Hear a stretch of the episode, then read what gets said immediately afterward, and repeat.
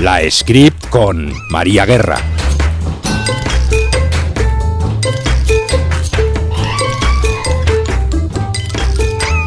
Hola, ¿qué tal? Bienvenidos a La Script. Este es un podcast grabado el viernes 24 de mayo. Es el final del Festival de Cannes de 2019 y no va a haber spoilers. Mañana se entrega la Palma de Oro y el objetivo de hoy, de este programa, no es hacer quinielas, sino destacar las películas y los momentos más interesantes eh, del certamen desde mi punto de vista. Así que vamos allá.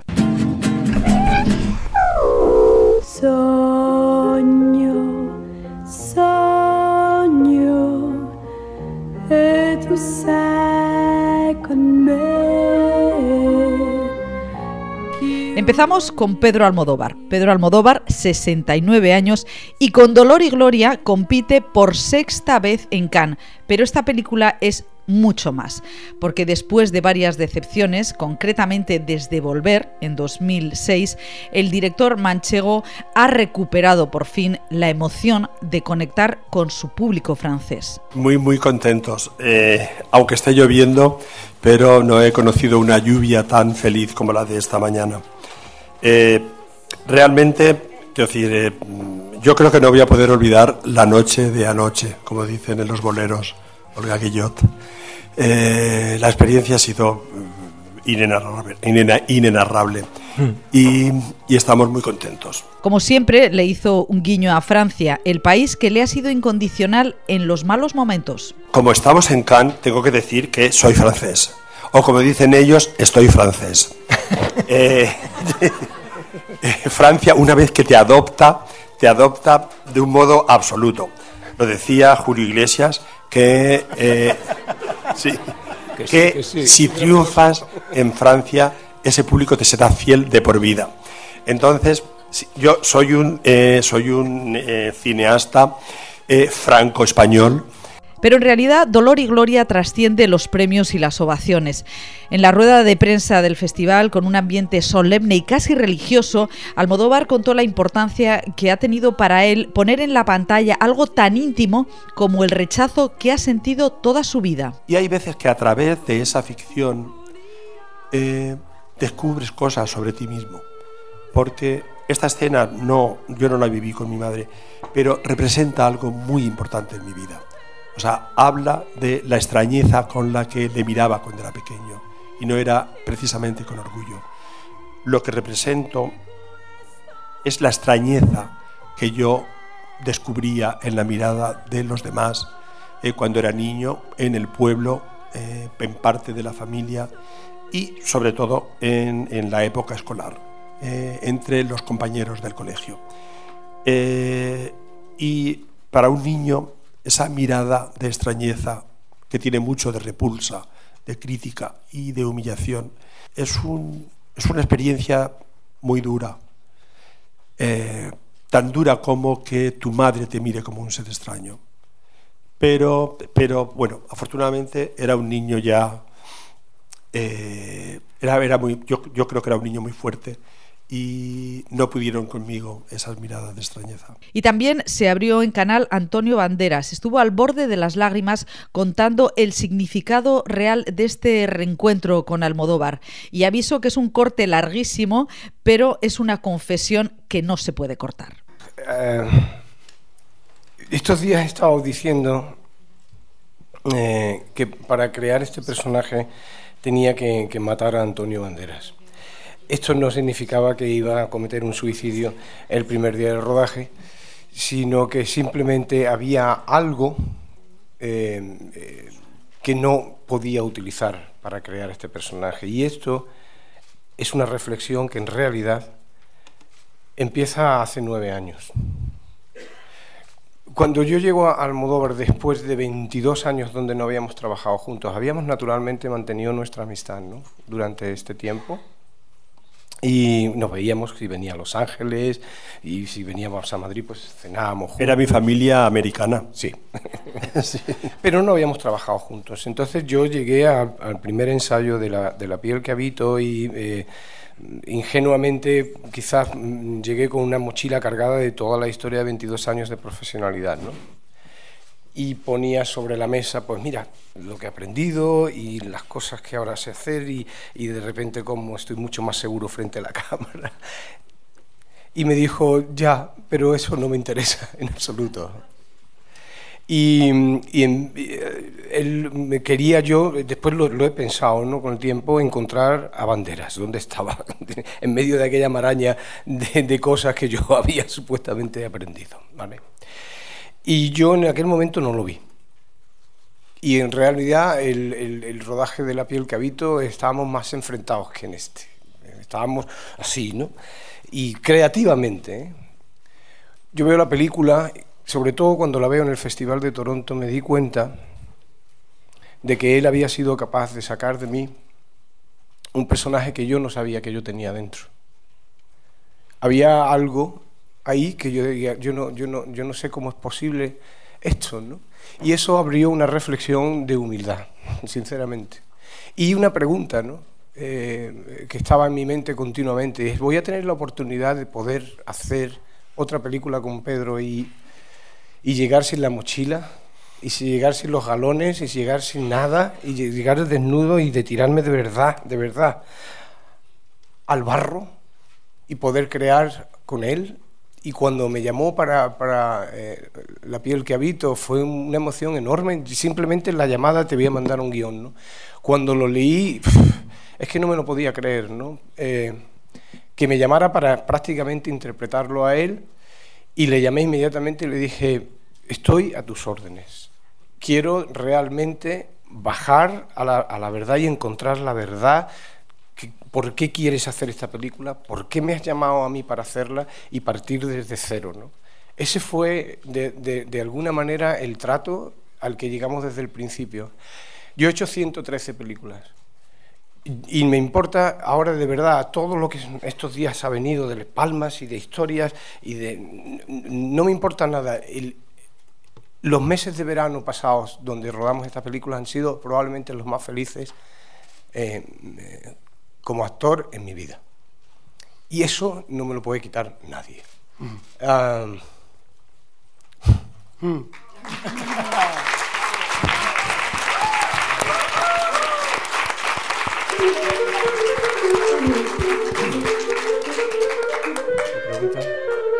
Y hablamos ahora de los otros dos españoles que junto a Almodóvar son habituales en Cannes y que no han faltado en esta edición. Son el gallego Oliver Lache y el catalán Albert Serra.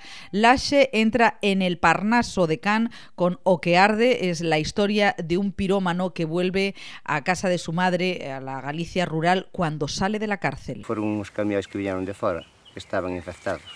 ¿Dónde vinieron esos camiones? ¿No venían de otro planeta?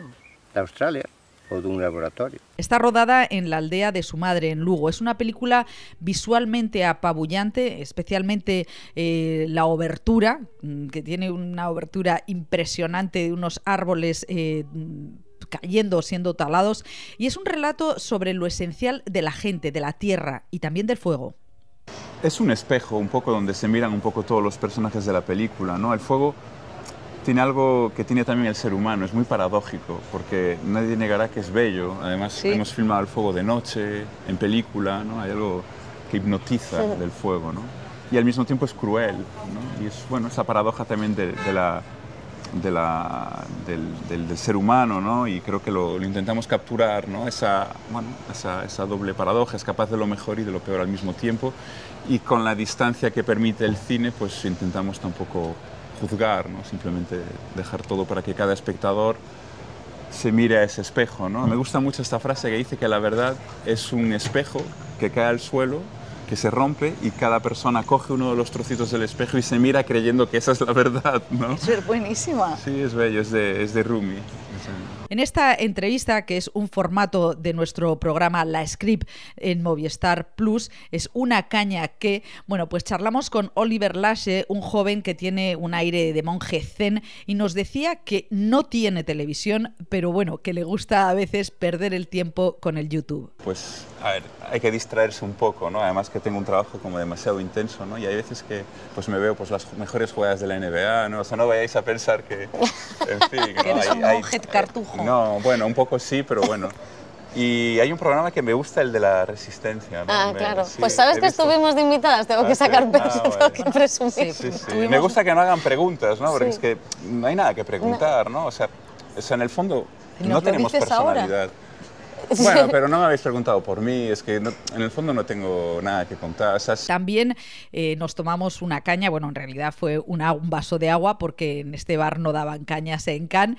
Eh, nos tomamos una caña, como, como digo, con Albert Serra, un dandy errante que se siente más feliz en el siglo XVIII que en el XXI. Eh, hace un par de años estuvo aquí en Cannes con la muerte de Luis eh, XIV y en esta edición ha presentado Liberté, que es una representación de una noche de cruising y libertinaje en un bosque tras la muerte de Luis XV en 1774. Un grupo de nobles se entregan a los deseos más variopintos. Ihr solltet nicht so oft hierher kommen. Ihr werdet meinen noch überdrüssig werden. Sí que hay este intento utópico de, de entrar en una zona, ¿no? Eh, en un mundo, que en el fondo es, es el mundo de, de- de- de- son las leyes de la noche. ¿no? La película es una sola noche, pero conceptualmente también es una película que trata de la noche, donde, digamos, las leyes del, del día, donde nuestra sensibilidad, nuestra percepción amplifica cosas, nuestros deseos se vuelven, ¿no? cambiamos de punto de vista acerca de personas, ¿no? Donde todo se vuelve, digamos, un poquito más eh, diferente, ¿no? y que tiene una lógica y unas leyes propias que, que- que el día no puede tener. ¿no? Entonces, en esta área de cruising hay un poco esto, esta, estas prácticas, esta desesperación de, de- de ir a un poco, intentar ¿no? ir a fondo con esta idea de... de- O sea, tú te de despojas satisfacer- también del, eh, eh, al estar en el de 18. tu propia vanidad, ¿no? Claro. ¿no? En- en- De tu propia vanidad, de tu propio interés, un poco esta idea de que ya no pienses tanto en ti como, bueno, en el grupo, ¿no? O En o satisfacer. o en- exacto, en dar, ¿no? En la generosidad, en no lo que yo tengo que recibir, no lo que yo tengo, los derechos que yo tengo, sino... ¿no? Pues es muy bonito porque a Bazar también le preguntaron sobre los derechos de autor y dice, los artistas no tienen derechos, solo deberes. ¿no? Entonces, eh, es un poco lo mismo, ¿no? Desde eh, ¿no? el verdadero libertino, ¿no? Si pensamos en Casanova, que es, eh, ¿no? era eh, realmente indiscriminado, Sí. ¿no? Su, su placer estaba no en recibir placer, más en dar placer y sobre todo en esto, en indiscriminadamente, sin distinción alguna, de manera políticamente muy subversiva. Serra es un personaje desbordante, radical y dice que alucina con el éxito de Juego de Tronos, que le parece una serie deleznable. Y no, no es por nada, a mí entretenimiento todo el mundo que quiera el que quiera, pero dar importancia a esto ya, o sea, es como bueno, eh, darle la categoría de seriedad a esto o de legitimidad de algún tipo de forma, ni que sea televisiva eh, a nivel eh, de, de- de mínima decencia, que, es que no, pues, pues va a ser que no, estos serán, otra, serán híbridos de otras formas, digamos, eh, de, de entretenimiento, digamos, más bajo. Pero no, no, no, no puede ser, es una vergüenza esto. Y atención, cinéfilos, a la francesa Céline Sciamma, que con el retrato de una joven dama en llamas, eh, bueno, pues eh, ha despuntado brutalmente en este festival. Es la historia, una historia de amor contenido entre dos mujeres, también en el siglo XVIII, que va a ser una de las joyas eh, de Cannes 2019. Y ahora sí, vamos con el rey de Hollywood que ha reinado aquí este año, que es Quentin Tarantino. To my right is Bounty Law series lead and Jake Cahill himself, Rick Dalton. And to my left is Rick stunt double Cliff Booth. So, Rick, uh, explain to the audience exactly what it is a stunt double does. Y da igual que tenga premio no, porque su película Érase una vez en Hollywood con Brad Pitt y Leonardo DiCaprio ha despertado pasiones y también ha habido empujones incontrolables en Cannes. Tarantino eh, ganó hace 25 años su Palma de Oro con Pulp Fiction y ahora vuelve con un homenaje mm, a Hollywood centrado en los años eh, 60, concretamente en el año 69. Y habla de los spaghetti western, de las series de Mannix. My hands are registered as lethal weapons. We get into a fight, I accidentally kill you. I go to jail. Anybody accidentally kills anybody in a fight, they go to jail. It's called manslaughter. es fiel a sí mismo, a su violencia, a su cinefilia y en efecto es un homenaje al cine de los 60 pero a lo bestia. Es un viaje a Los Ángeles que él, eh, bueno pues esa ciudad en la que le, gustara, le hubiera gustado trabajar y vivir. Leonardo DiCaprio y Brad Pitt interpretan a un actor de western de segunda y a su especialista. Son una pareja con eh, bueno pues un aroma de romántico fracaso que deambula por ese terrible verano del 69 cuando fue asesinada Sharon Tate y sus amigos en ausencia de Polanski. Pues bien, un Tarantino tenso y sudoroso se presentó ante la prensa sin querer soltar prenda sobre esta mm, comedia negrísima. Le preguntaron si en algún momento, eh, bueno, pues si contactó con Polanski o si tuvo algún reparo en incluir el caso de Sharon Tate en la película. Um, no. No, pues venga, otra pregunta. Esta película es una carta de amor al cine de los 60. ¿Qué tiene esa época de especial y que no tenga nuestro el momento en el que vivimos? Cualquier época es mejor si no hay móviles. Así de contundente eh, fue Tarantino y bueno, afortunadamente Brad Pitt y Leonardo DiCaprio pues fueron más explícitos eh, pues a la hora de explicar lo que representa Érase una vez en Hollywood. We all, all of us at this table at one time felt like outsiders in, the industry. And, and it's really a love letter to the industry and those people that he appreciates. Decía DiCaprio que todos los que estamos en esta mesa alguna vez hemos sido outsiders, hemos estado fuera de la industria. Esta película es una carta de amor a los perdedores de la industria y eso es lo que más me emociona. Creo que para Quentin esta película significa un regreso a casa. En efecto, mm, es una película salvaje, divertida, mm, disfrute puro, en la que, mm, sobre todo, me parece muy interesante que Tarantino demuestre que sigue siendo un cineasta tan vigoroso como hace 25 años. Y lo más importante, sigue interesando a las nuevas generaciones de espectadores. Y francamente, no muchos directores pueden decir lo mismo.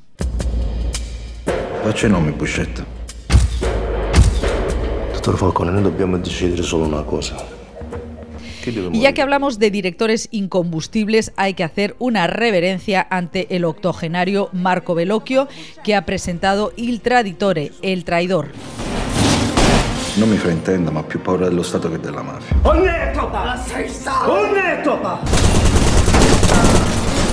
El veterano director italiano hace una magnífica reconstrucción del caso de Tommaso Buscetta, el primer arrepentido de la Cosa Nostra que rompió con la omertá, ¿no? el silencio de la mafia, y provocó con su declaración la caída de grandes eh, capos como Rina. Es un relato vivaz, profundo, y eh, además se entiende lo que significa la delación, lo que significó esta delación de Buscetta para la sociedad italiana, que despertó un poco de la fantasía mm, eh, mafiosa y lo hizo además eh, con el asesinato del juez Falcone. Y atención al actor eh, Pier Francesco porque tiene una brutal interpretación de este eh, mafioso presumido y mujeriego, conocido como el capo de los dos mundos.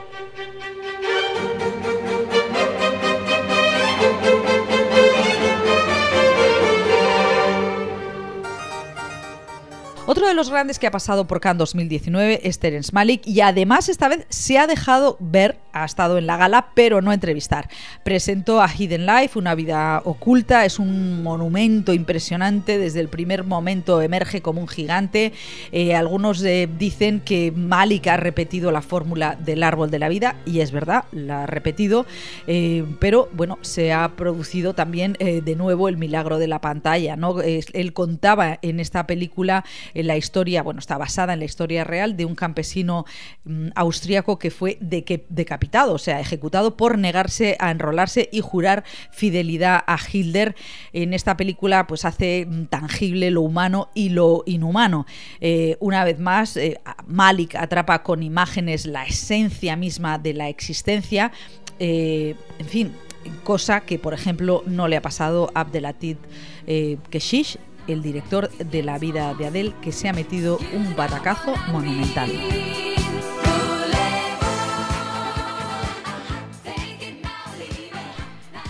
Y seis años después de la vida de Adele, eh, Keshish ha venido a Cannes a restregar su machismo con Mactaff My Love Parte 2, que es un tostón de cuatro horas soporífero, eh, un soft porno machacón, en la que ni siquiera la escena de un cunilingus de 20 minutos ha levantado ni pasión ni escándalo. Eh, bueno, picores de bragueta, alguno, pero eso ya no lo puedo asegurar yo. Esta última película de Keshish es, como digo, un aburrimiento mortal y de hecho circulaba en Cannes la broma de que el propio cineasta o el festival han, habían adelantado el chascarrillo, el cunilingus para que alguien fuera a la, proyección y se tragase estas eh, bueno, pues cuatro horas de metraje. Eh, es la segunda parte del tríptico sobre amor carnal que inició eh, Keshish en 2017 del mismo título que no tuvo ningún éxito en Venecia, aunque tenía mucha más enjundia que, este paquete que nos han traído a Cannes. Y la verdad es que Keshish ha quedado clarísimo que aquí ha venido a buscar bronca más que, más que arte. En fin, que cada vez que hablamos de machotes de este pelo, siempre me acuerdo del mítico diálogo de The Good Fight. ¿Qué les pasa a los hombres? ¿Dónde están los auténticos tíos? ¿Por qué tenemos ahora estos seres retorcidos con el pelo engominado y apestando a colonia? ¿Qué ha pasado con Paul Newman y Bar Lancaster? ¿Qué ha pasado con los hombres que se enfadaban despacio y eran responsables y no lloraban como putos quejicas? Cuando se convirtieron Trump y Kavanaugh en nuestra idea de hombres agraviados, que no hacen más que culpar a los demás, sino a sí mismos. Y lo vamos a dejar aquí. Tenemos mucho más que contar, pero vamos a dejarnos algo para el palmarés. Adiós.